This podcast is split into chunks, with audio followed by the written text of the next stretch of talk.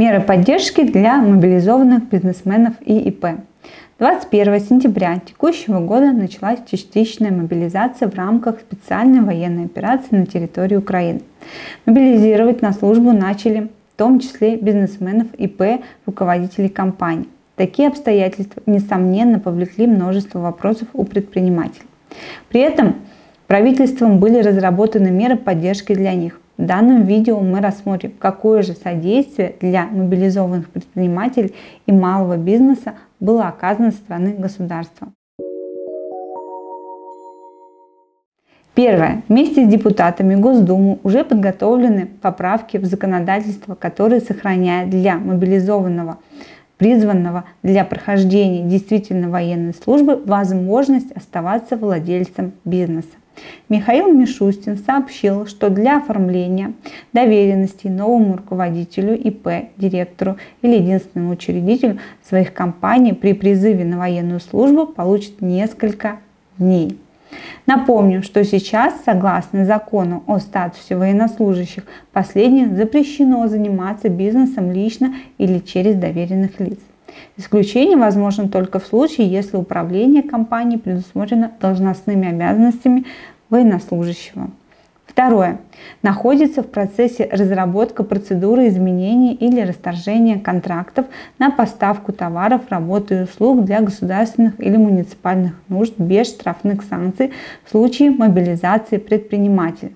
Третье. Лицензии, которые нельзя продлить в связи с мобилизацией предпринимателя, будут продлеваться автоматически. Похожий механизм продления лицензии действовал, например, во время пандемии коронавирусной инфекции. Четвертое.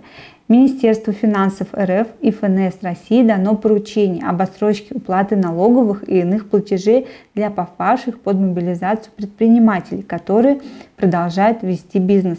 Также планируется перенести сроки предоставления декларации и отчетности.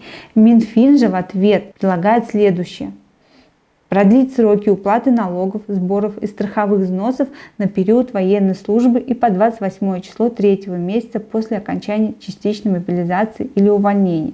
Меры не распространяются на НДФЛ, налог на прибыль организации, торговый сбор, госпошлину, сбор за пользование объектами животного мира приостановить вынесенное решение о проведении выездных налоговых проверок на такой же срок, продлить срок предоставления налоговых деклараций, кроме деклараций на НДС, расчетов по страховым взносам и авансовым платежам, бухгалтерской и другой отчетности на время военной службы и по 25 число третьего месяца после окончания мобилизации или увольнения со службы.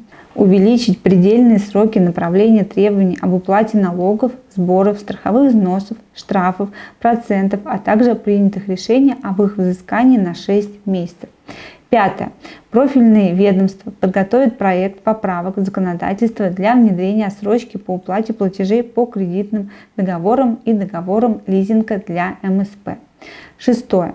Если предприниматель арендует помещение у государства, то у него будет возможность приостановить или расторгнуть договор аренды без штрафных санкций. Дополнительно правительством поставлена задача для всех федеральных органов исполнительной власти, предоставляющим поддержку бизнесу, в форме грантов, провести проверку этих мер и внести изменения в соответствующие нормы для исключения штрафных санкций за нарушение условий предоставления поддержки, если нарушение связано с мобилизацией предпринимателя и их сотрудников. Также должна быть предоставлена возможность для продления сроков реализации таких проектов и снижения требований к ним. Как мы видим, правительство оперативно подготовило меры поддержки малому и среднему бизнесу. Уверены, что в ближайшее время могут появиться дополнительные меры. О них мы обязательно расскажем в нашем следующем видео. У меня на этом все. Всем всего доброго. До свидания.